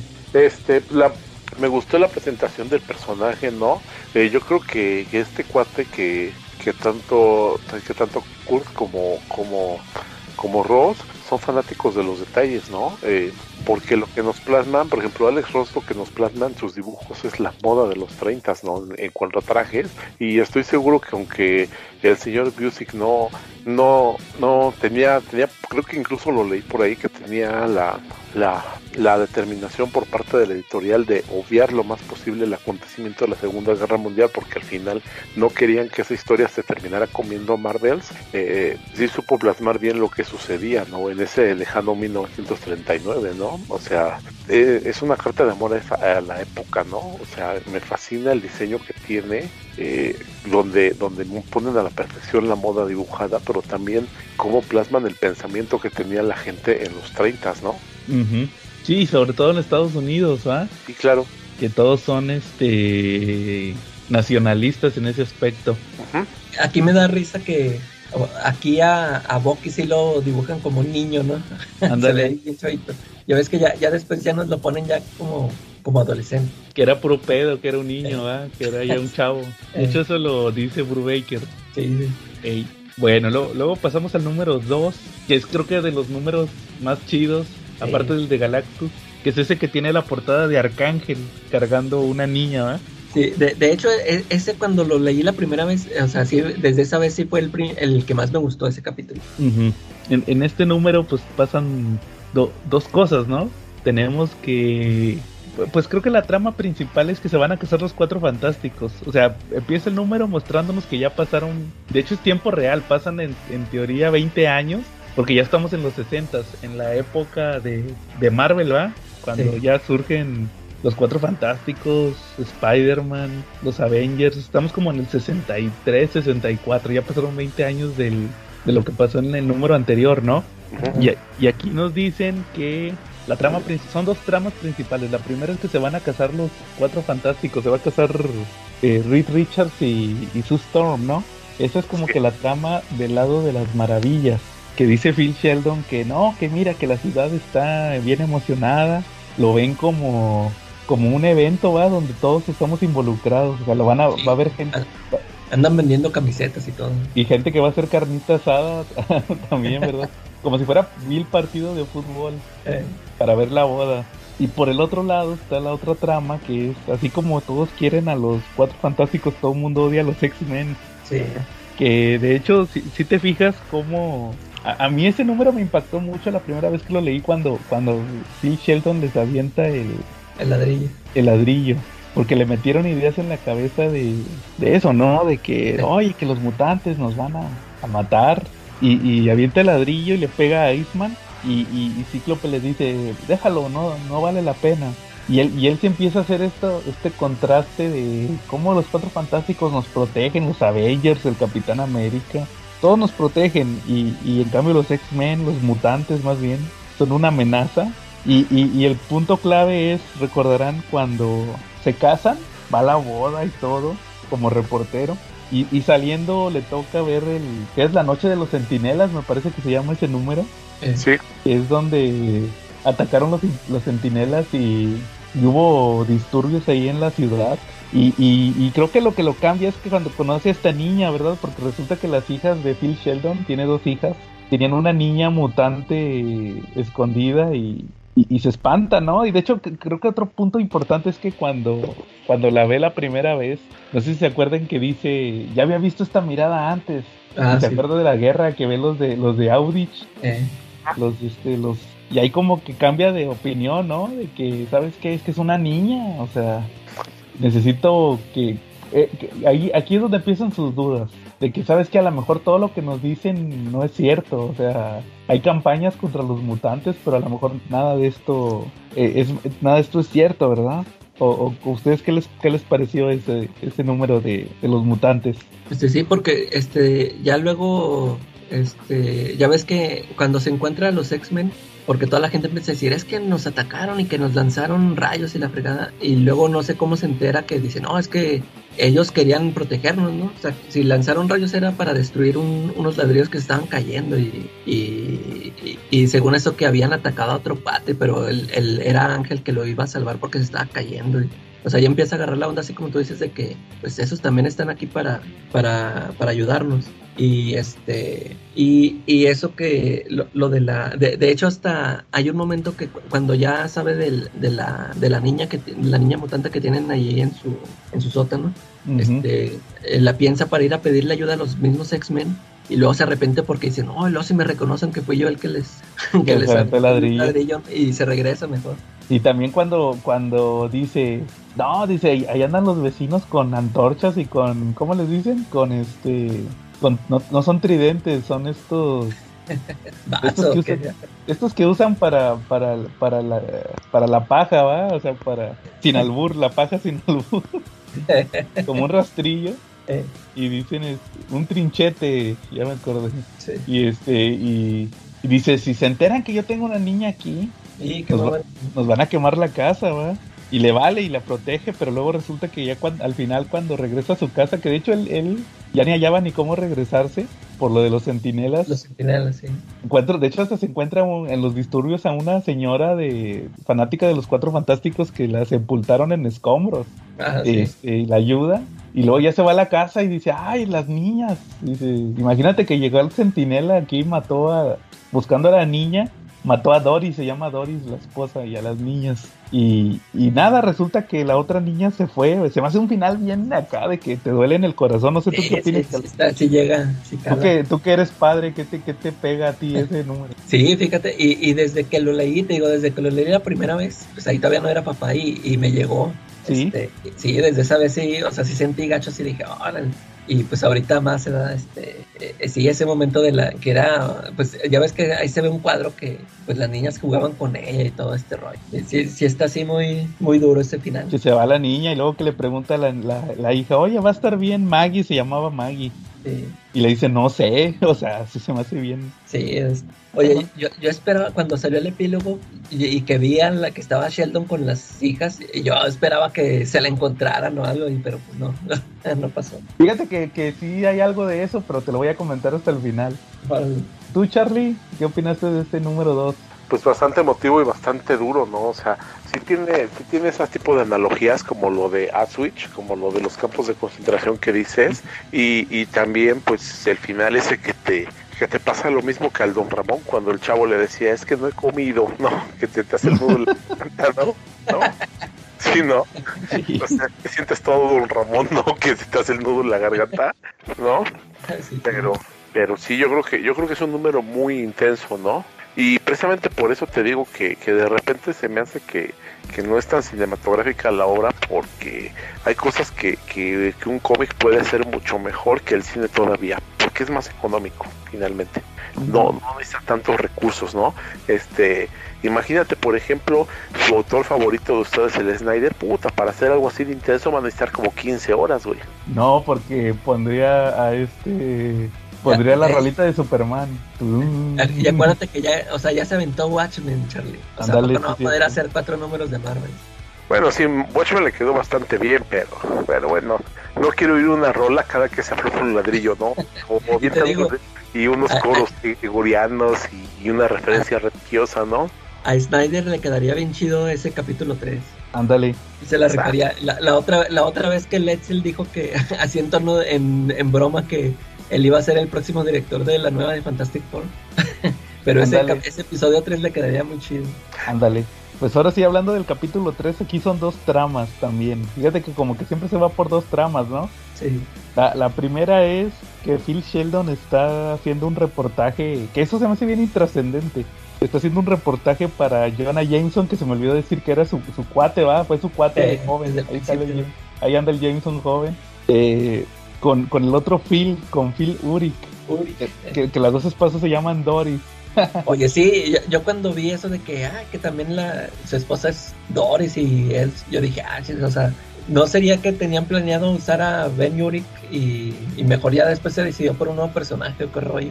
Ah, yo creo que sí. Son mucha coincidencia. ¿no? Sí, yo creo que pudo haber, se pudo haber ido por ahí y luego dijeron, no, no, no, no, hazte un personaje nuevo. Eh, no, no queremos que dejes tuerto a Ben Yurik. O a lo mejor no le iban a cuadrar los tiempos o no sé. Ándale, sí, sí, sí.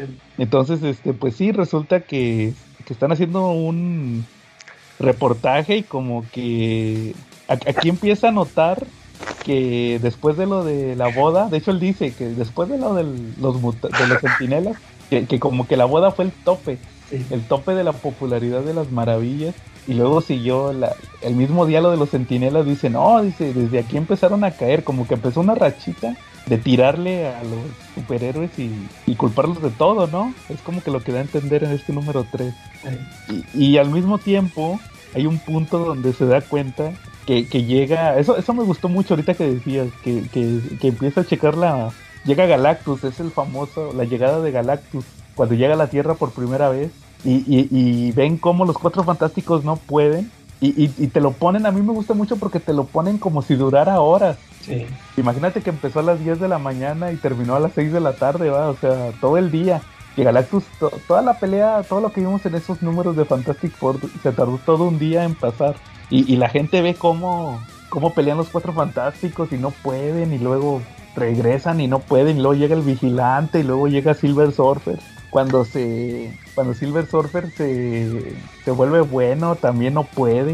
Y, y, y, y lo, la otra trama, que es lo que me gusta de este número, que creo que es lo que le da el, el mayor sentimiento o mayor profundidad, es que vemos cómo, cómo reacciona la gente, ¿no, Calaca? O sea, porque siempre ha sido así, Charlie. El- es la reacción de la gente de a pie.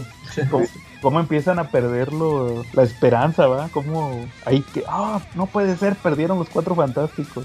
Se van a las iglesias y luego unos ni van a trabajar, no, no jalan ni el metro porque no, no va la gente a trabajar. Se regresa caminando el vato a su casa, el Phil Urich, o sea, eso, es- no Phil, Phil Sheldon. Y, y ve, la, ve la gente en las iglesias, cómo se van, bien, des- bien sin esperanza, ¿va? Se van a las iglesias. Hay, hay un viejito que creo que es el que, que le da más sentimiento. Yo creo que si fuera gringo, si fuéramos gringos, sería como que el que da más sentimiento porque dice, este, traigan al Capitán América, búsquenlo, él, él sabrá qué hacer. Sí. Lo, lo vi pelear en la guerra, dice, él puede solucionarlo todo, ¿ah? Con su otra vez con su poder nacionalista. Y, y ve los que se van a las iglesias. Y él, fíjate, fíjate, ¿sabes a qué me recordó Calaca? A- y Charlie, ah, pues tú también la recomendaste, Charlie. Al final de la película esta del meteorito.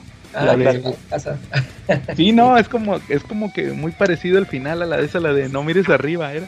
Eh, Ah. ¿Tú, tú qué opinas, Charlie?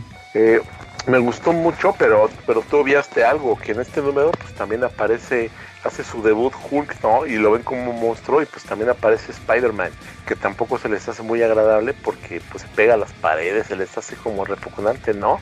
Y al final cuando, cuando vuelve la paz, ¿no? Este, pues se queda todavía el miedo y la incertidumbre entre ellos, ¿no? Pero también vemos el eh, cómo llega un, un fotógrafo, ¿no? Ahí medio enclenque y escuálido, ¿no? El Peter Parker, ¿no? Sí, al final.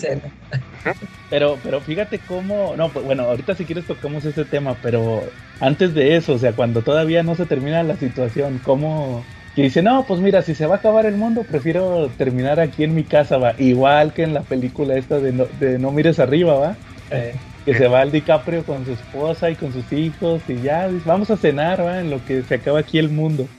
Sí, incluso creo que sí, ¿no? Y ahí sí es dicotomía, ¿no? En que hay gente que pues está ahí esperando que ya todo acabe, ¿no? Sí, o sea, y salen los, los clásicos con los carteles de el final se acerca y todo eso. Pero el chiste es que, el chiste de este número, Charlie, ahorita, ahorita llegamos a Peter Parker. El chiste de este número es que, que al final dice, no, al final los cuatro fantásticos lo, lo solucionaron.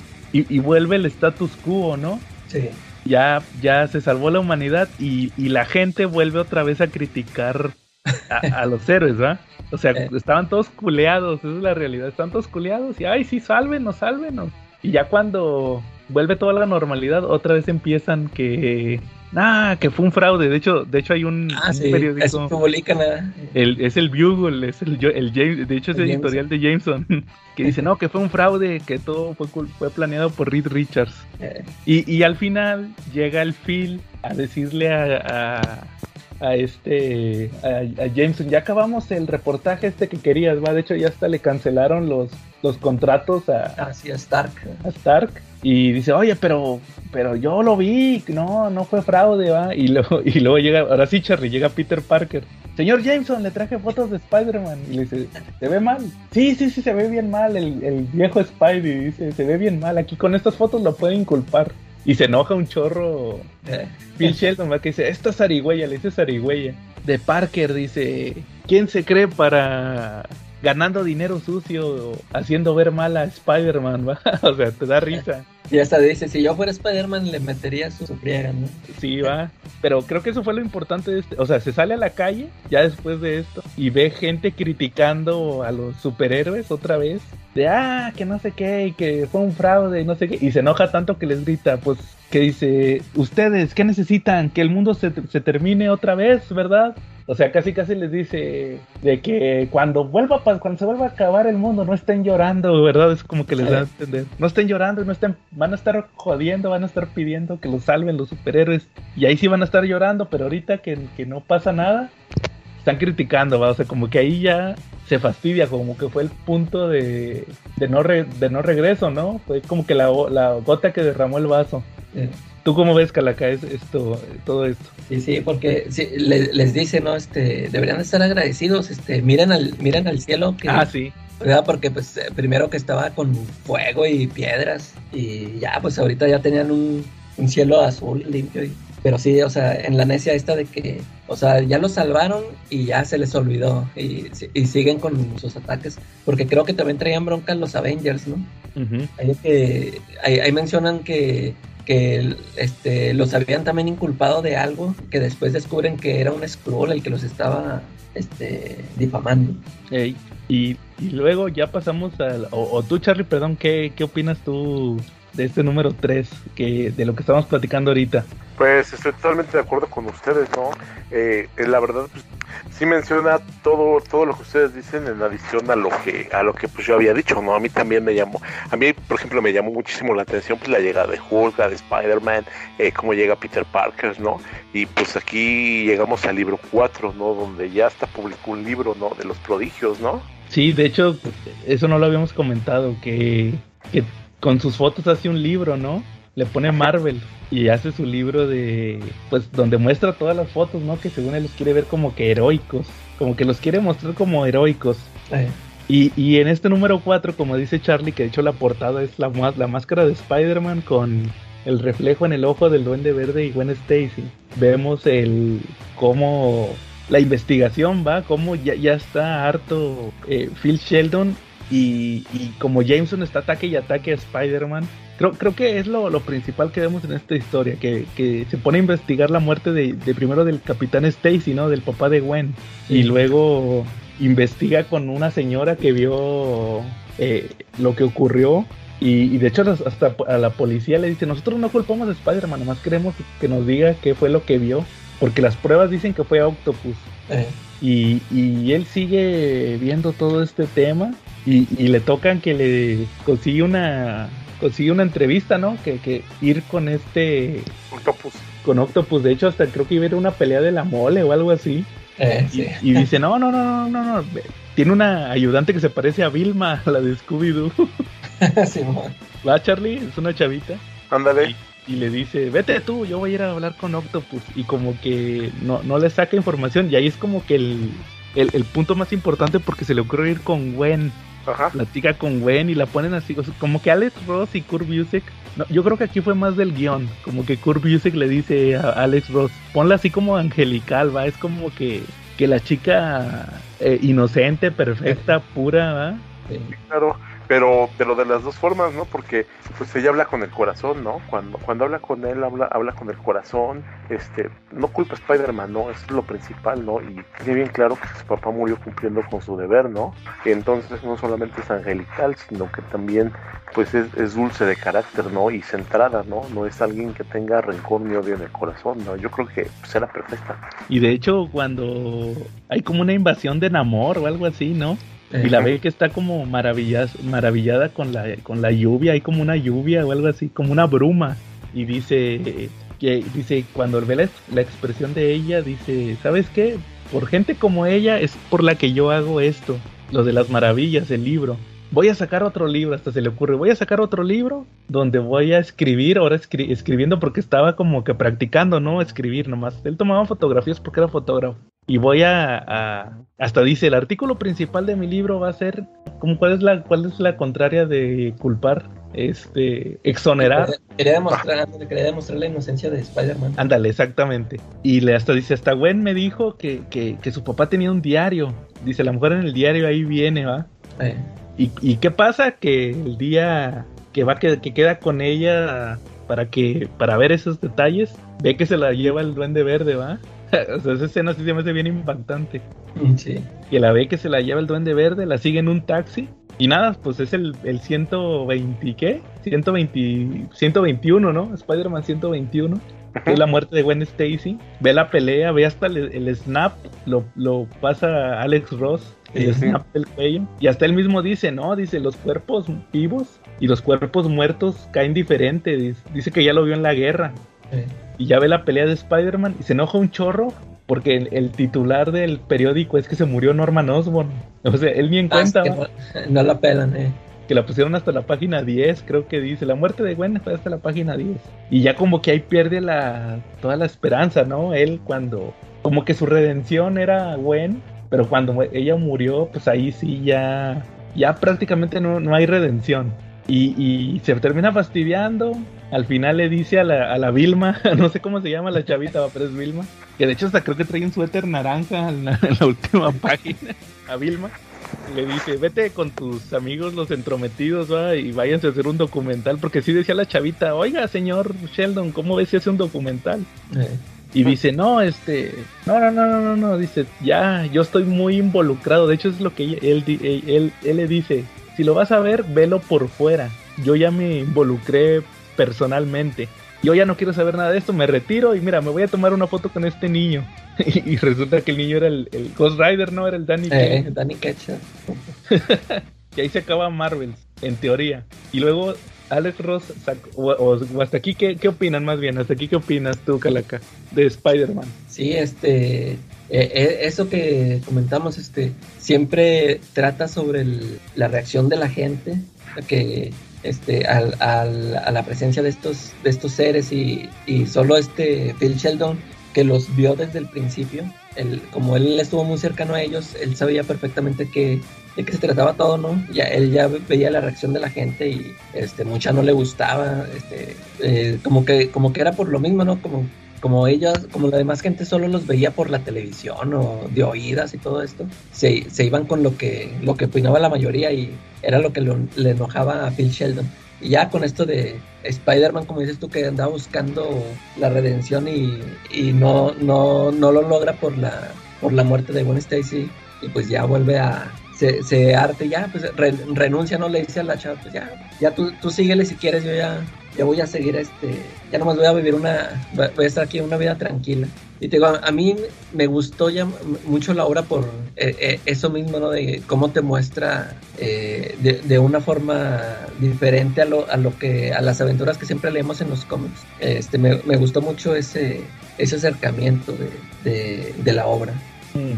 Le hallaste más que la vez que, le que tu amigo te prestó ese número 4. Sí, este, sí, porque por eso que decíamos, ¿no? Que yo esperaba, este, sí, una, este, peleas o, o sea, como que casi, casi esperaba ver las mismas historias que yo había leído en, en cómics normales, nada más, nada más aquí las quería ver pintaditas, ¿no? Este, y no, este, ya hasta que ya le entiendes de, de lo que se trata esta, eh, e, es, esta historia. Oye, que por cierto, e, ese Marvel salió antes de que escribiera Astro City. Sí, el Marvel es del 93 y el Astro City es del 90 y... Es, no, perdón. es del 94, ¿no? Del, del 94, dale. 93, 94, sí. Y el Astro City es del 97.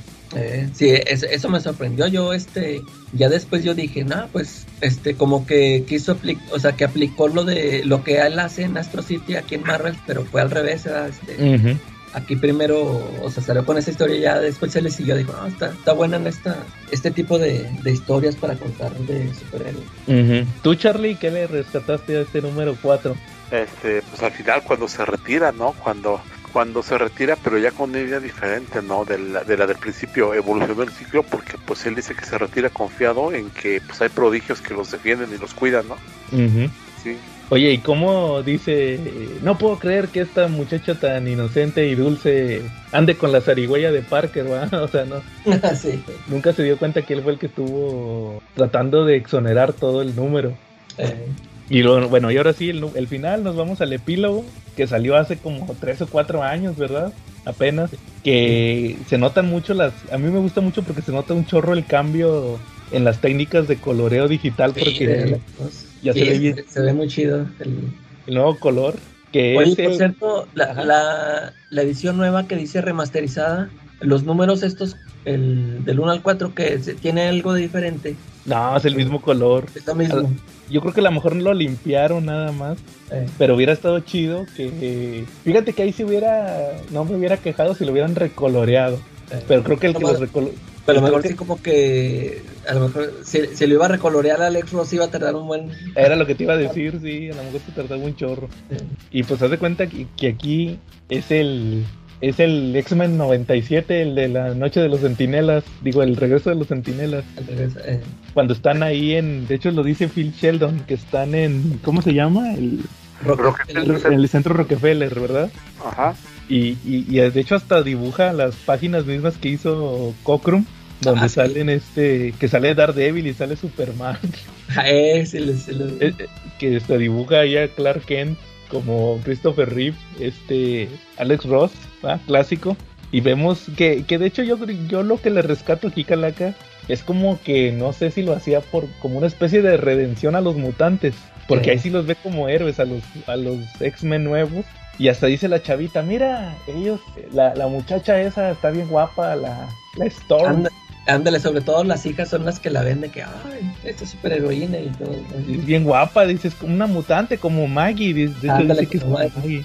Y ándale, cu- cuando la mencionan me acordé, dije, ay, cómo no salió que se le encontraran algo por ahí. Yo creo que ahí trató de darle un, una redención. No sé si él mismo se dio cuenta que, que, había, que había quedado muy, muy oscuro ese capítulo de los mutantes, ¿no? Sí, Y, y al final ven a, a Nova, a este, a Richard Ryder, ¿va? A Nova. así, así que ni lo conoce nada, dice, no, este es nuevo, este es nuevo. Le toman unas fotos pues- las chavillas y le dicen, oye papá, así es como, como te sientes tú cuando tomabas las fotos. Y, y- y él dice al final, como que reflexiona, va a hacer una ilustración a Alex Ross de toda la historia de, de- del universo Marvel desde el principio. eh, Y ya nomás le dice, sí, más o menos así va. Pero él dice que no, que él ya. Como, como que cuál es el mensaje de ese epílogo, como yo no lo entendí muy bien, como que demostrar que, o sea, que al final nunca se le va a acabar el amor a las maravillas, porque de hecho dice que también está haciendo otro libro, ¿no? sí, es cierto. Pero no lo entendí muy bien, yo, yo lo siento más como que quiso darle redención a los mutantes, pero los el- mutantes, el, sí. el mensaje, mensaje no lo entendí.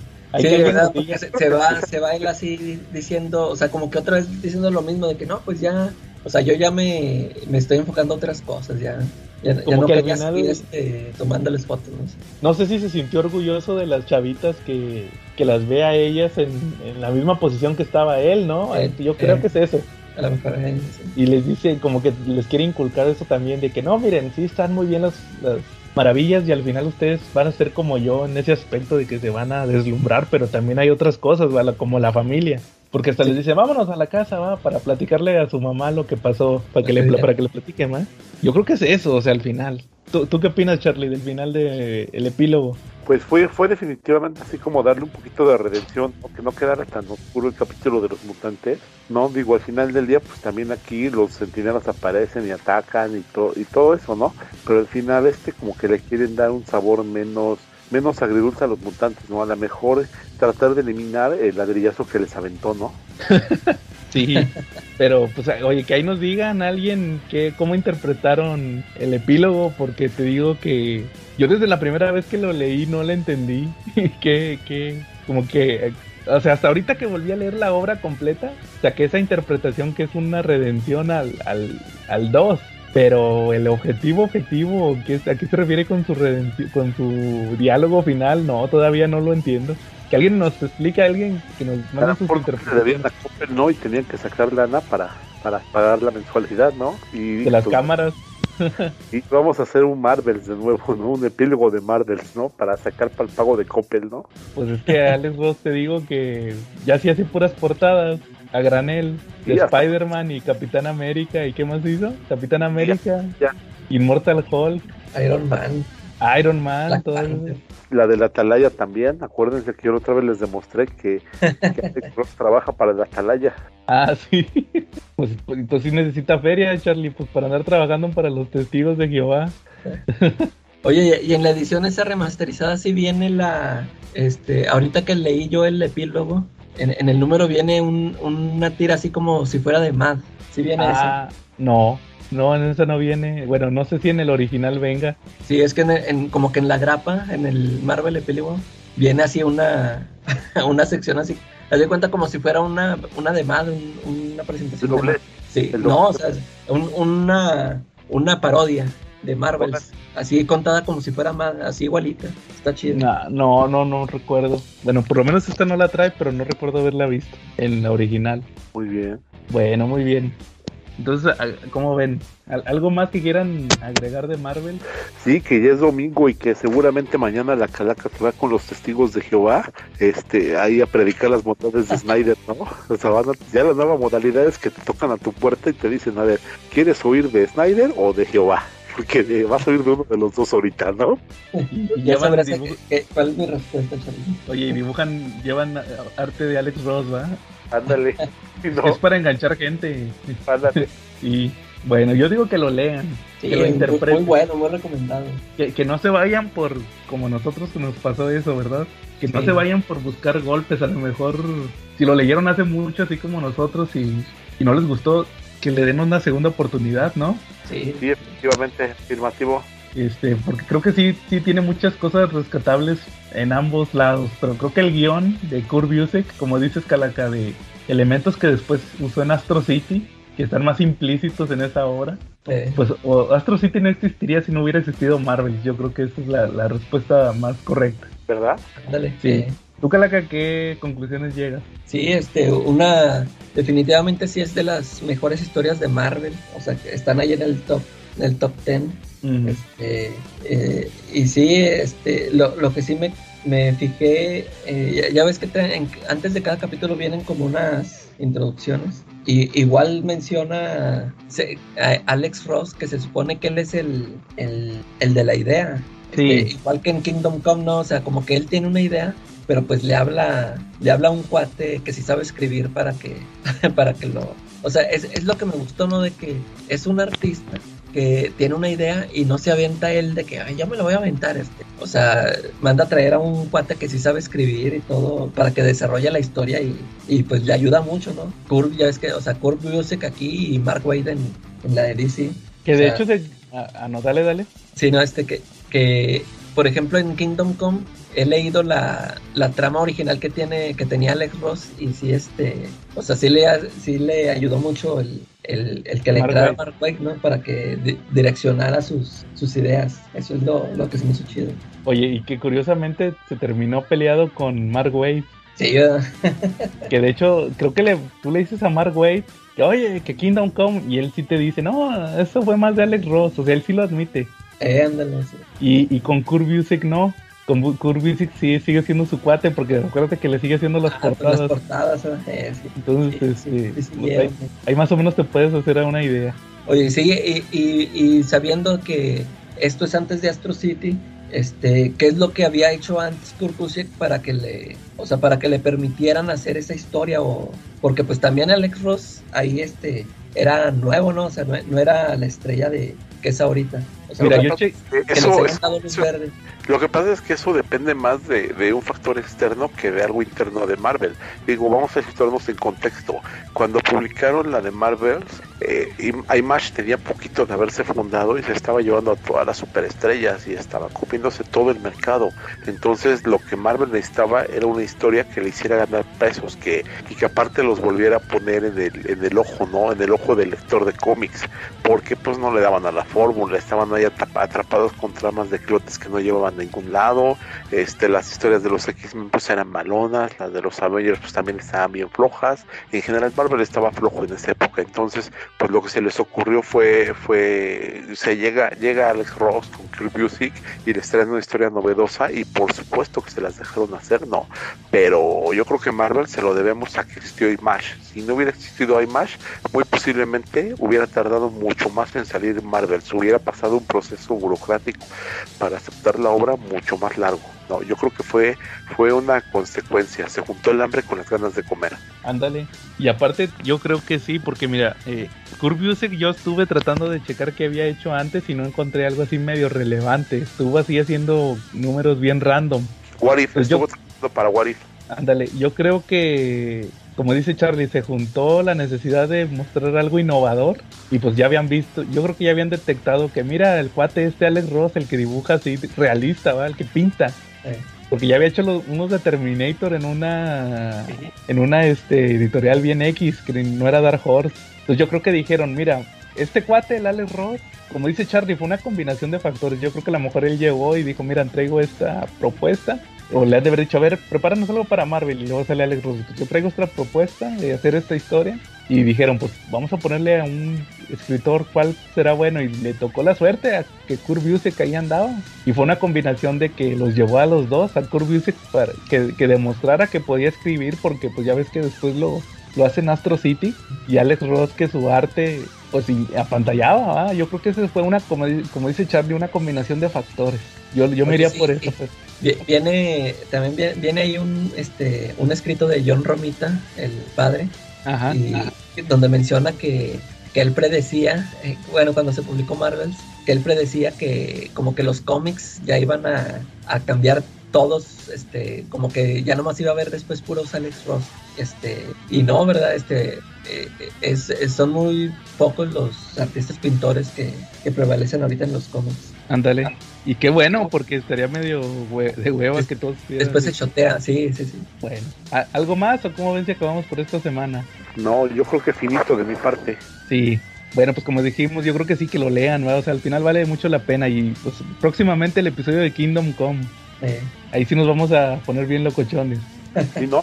Y pues la única tarea que les dejo a los, a los escuchas, ¿no? Que se avienten Marvels y que vean todos los easter eggs que aparecen, ¿no? Ahí nada más en la ah, boda de Reed y Sue que, identifiquen cuántas personas aparecen y quiénes son, ¿no? Eh, nada más sería mi último comentario. Oye, sí, es cierto, este, sí, hay un cameo ahí de Stan Lee, ¿no? O sea, me, acordé de las películas de Marvel, por ahí lo, lo vi sentado en un bar. Hasta ahí andaba el señor. Eh, que, y consigan, que consigan las ediciones. Hay ediciones que traen. Estas, esta que sacó Smash ahorita no trae la, las, las referencias. Las referencias Hay otras, hay ediciones, creo que los trades en inglés sí traen las referencias, los anteriores, pero no traen el epílogo. Eh, no traen el epílogo, entonces ahí, ahí tienen que hacer una como mezcolanza para que conseguir los que traen los, los, extras, porque son los que le, le, agregan mucho a la historia. Esos que traen los extras que te dicen más o más, más bien los que te dicen los easter eggs y todo eso. son los que más le aportan. Bueno, muy bien. Entonces, si no hay nada más, estuvimos Joe Galactus. Eh, Charlie, la luminaria. Y la calaca Sheldon. Y nos vemos la próxima semana.